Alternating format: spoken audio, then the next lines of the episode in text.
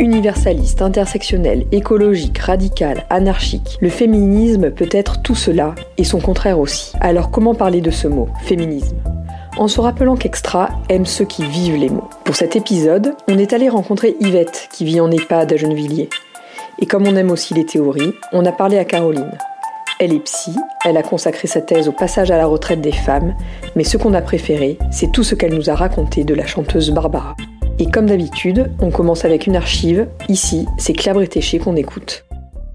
Je fais pas partie du MLF, mais enfin, euh, le féminisme, c'est vraiment la seule chose qui m'intéresse en, ce moment, je peux dire. Mais c'est assez euh, difficile parce que moi, le, militantisme, j'ai horreur de ça. Parce que dans le militantisme, il y a ce côté pur et dur. Il y a les gens qui sont sûrs d'avoir raison et qui vont contre le mal, qui est certainement le mal. Sans discussion possible.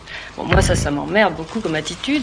Et d'autre part, euh, si tu es féministe, tu es pratiquement obligé de prendre une attitude de martyr. Tu es obligé de tout expliquer, par, expliquer tous tes échecs par le fait qu'on t'a empêché de que ceci, que cela. Alors ça, moi, ça m'emmerde également. Donc je peux pas avoir une attitude féministe franche.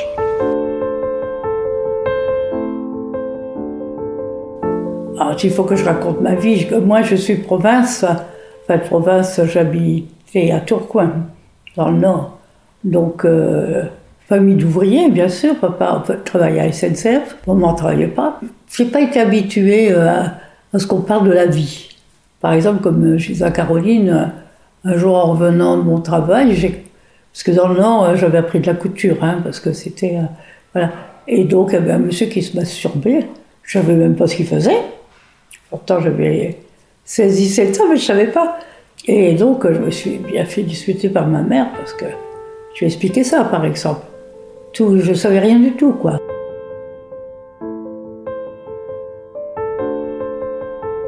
À un moment, j'ai vraiment réalisé, je me souviens précisément, c'était un moment de, fatigue où j'ai écouté euh, une ethnologue qui est sociologue aussi, qui s'appelle Joëlle Degnaud, euh, qui parlait des, de Piaf. Elle, parlait des racines de la chanson réaliste, donc euh, la chanson doloriste aussi, on peut entendre, qui finalement est une chanson qui est écrite par des hommes pour des femmes.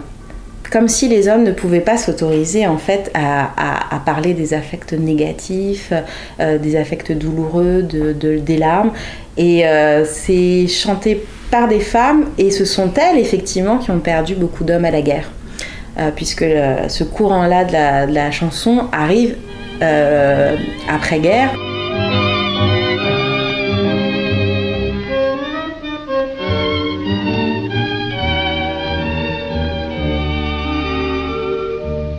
J'ai perdu ma jeunesse en perdant ton amour, sans espoir, sans caresse, je l'envie chaque jour. Tout n'est plus que tristesse et douleur alentour. Et aussi, c'était une façon de me positionner politiquement et de défendre. Voilà, puisque la chanson, on peut aussi considérer que c'est la première euh, prise de parole publique, euh, orale des femmes, enfin publique tout court même, hein, pas seulement orale. Et, c'est en ça que j'avais envie de lui donner du crédit. Et rends-moi mon amour. J'ai perdu ma jeunesse. Comme je me suis mariée avec quelqu'un de Gennevilliers, j'avais 18 ans, et j'ai évolué grâce à ma belle-mère, qui était au Parti communiste, qui faisait partie des femmes françaises à l'époque. Et donc, euh, elle m'a appris, euh, enfin, je dirais, m'a dégourdi, quoi. En fait, c'est elle qui m'a, qui m'a tout appris, quoi. Non, c'est, quelqu'un que j'ai bien aimé, moi, ma belle-mère. Maman, c'était quelqu'un de conditionné, quoi, qui s'occupait bien de ses enfants, de sa maison, son mari. Ouais. Hmm. Ma belle-mère, elle disait ce qu'elle pensait. C'était quelqu'un euh, parler politique, euh, voilà. Ouais, ouais, c'est pas faire. Hein. Elle a beaucoup milité, elle a beaucoup fait de grève, elle a beaucoup. Euh, c'est elle qui me racontait que les CRS, qui me racontait tout. Moi, j'écoutais ça, j'étais émerveillée. Euh, je, je suis sortie un petit peu de mon torpeur, quoi, là. J'ai commencé. Bon, j'avais bah, c'est là que je me suis rendu compte, pas, pas que j'avais mauvais caractère, mais que je me rebellais facilement. Et donc, euh, quand j'allais dans le Nord, ils me trouvaient changé, quoi. Ils ne me, comprenaient pas trop. Ils disaient, euh, bah, dis donc, euh, depuis que tu es parisienne, pour eux, c'était. Il y avait un, vraiment un gouffre, quoi, entre la fille qui venait du Nord et. Effectivement, tout de suite, tout de suite, je me suis aperçue que dans le Nord, les, mes sœurs étaient pas des esclaves, mais donc. Alors quand j'arrivais, déjà, ah, là, le MLF qui arrive. Parce que j'avais toujours quelque chose à dire. Voilà. Euh, ça s'est passé très vite, quoi. Le, je basculais très, très vite. Ouais. J'ai pas attendu des années euh, pour être. Euh, disons, j'avais pas le féministe en moi, mais déjà, je, je voulais être moi, quoi. Je voulais pas être dépendante. je, je sentais déjà à ce moment-là, oui.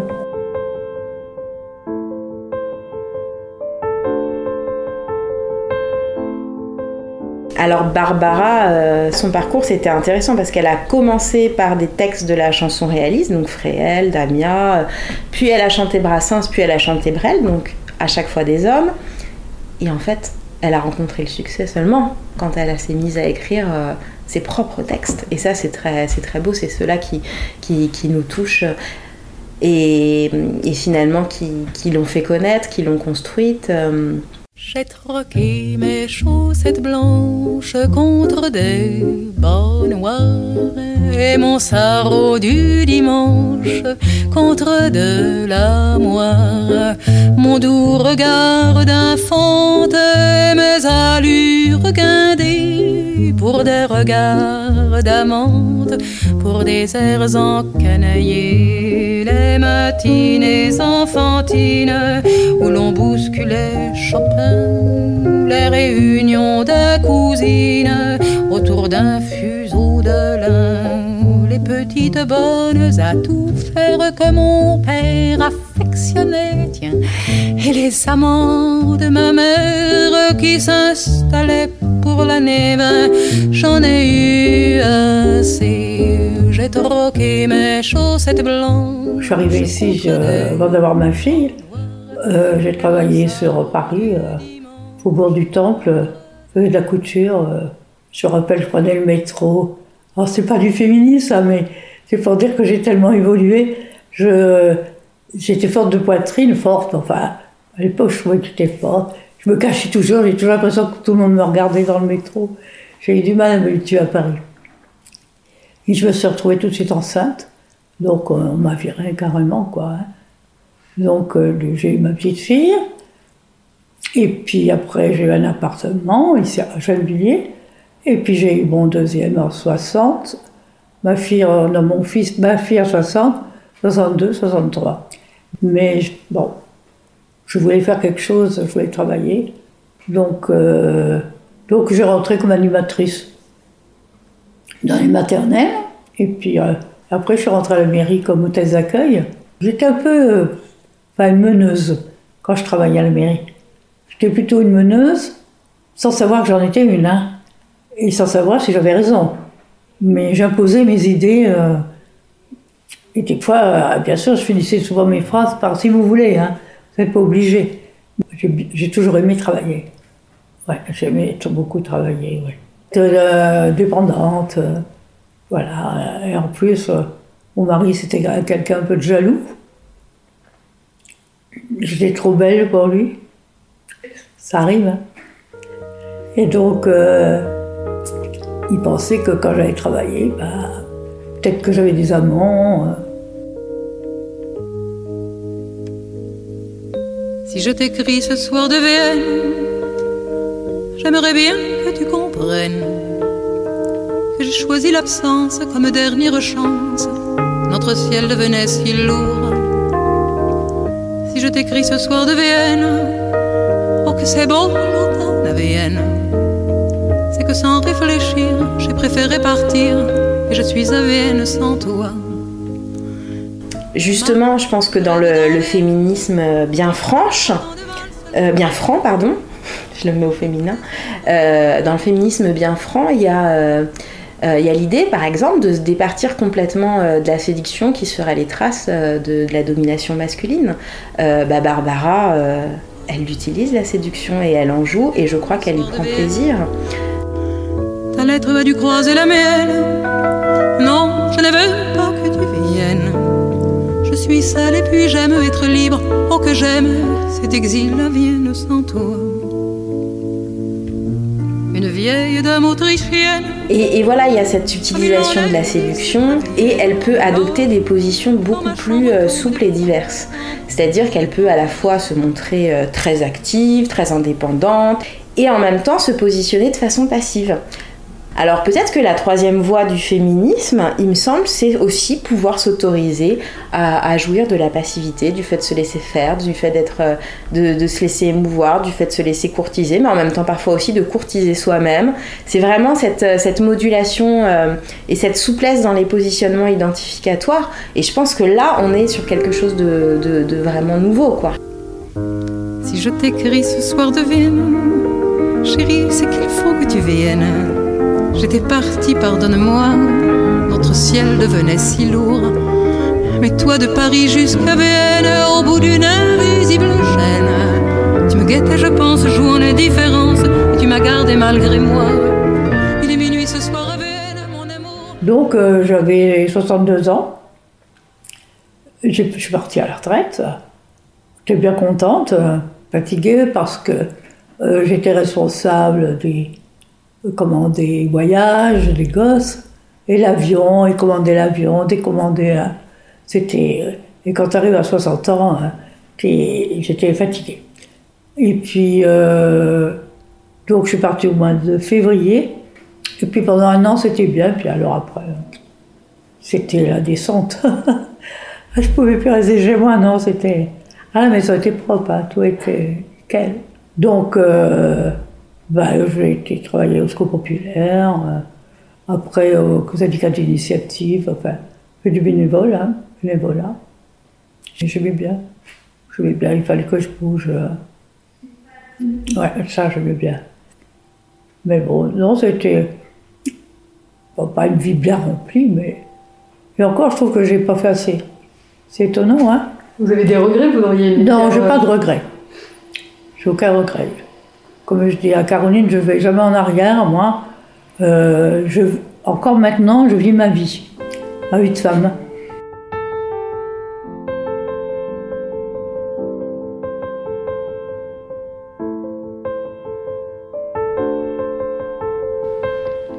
Dans le Moyen Âge, les hommes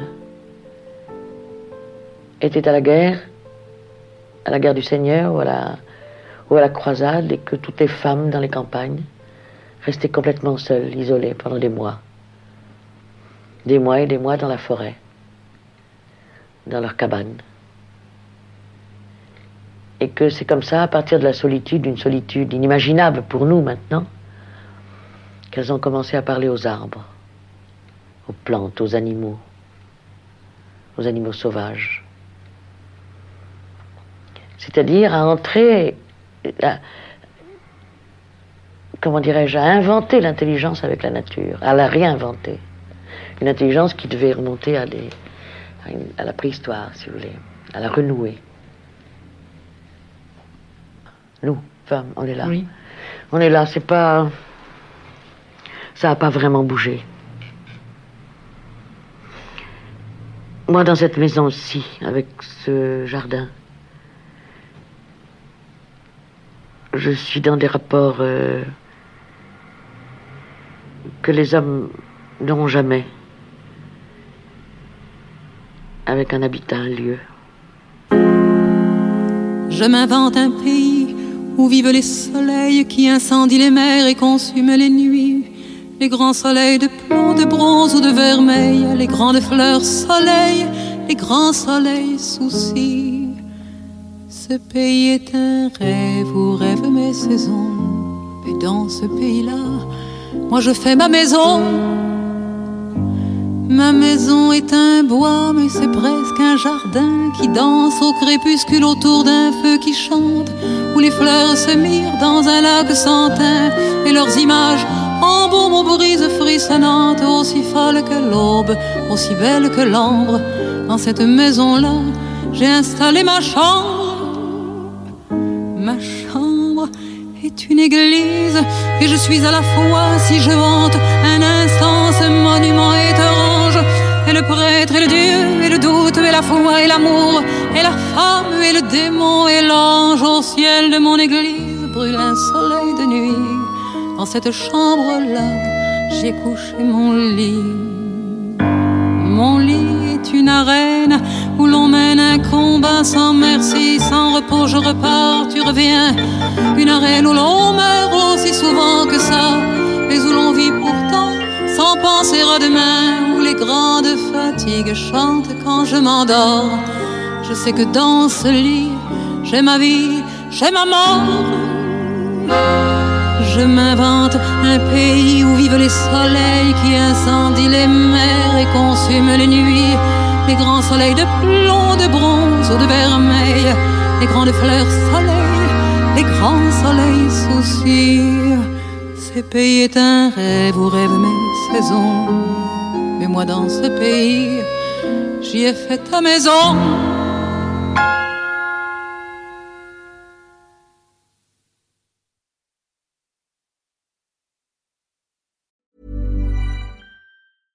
Imagine the softest sheets you've ever felt. Now imagine them getting even softer over time. That's what you'll feel with Bowl and Branch's organic cotton sheets. In a recent customer survey, 96% replied that Bowl and Branch sheets get softer with every wash. Start getting your best night's sleep in these sheets that get softer and softer for years to come. Try their sheets with a 30-night guarantee. Plus, get 15% off your first order at bowlandbranch.com. Code BUTTERY. Exclusions apply. See site for details. Even when we're on a budget, we still deserve nice things. Quince is a place to scoop up stunning high-end goods for 50 to 80% less than similar brands. They have buttery soft cashmere sweaters starting at $50, luxurious Italian leather bags, and so much more. Plus, Quince only works with factories that use safe, ethical, and responsible manufacturing. Get the high-end goods you'll love without the high price tag with Quince. Go to quince.com slash style for free shipping and 365-day returns.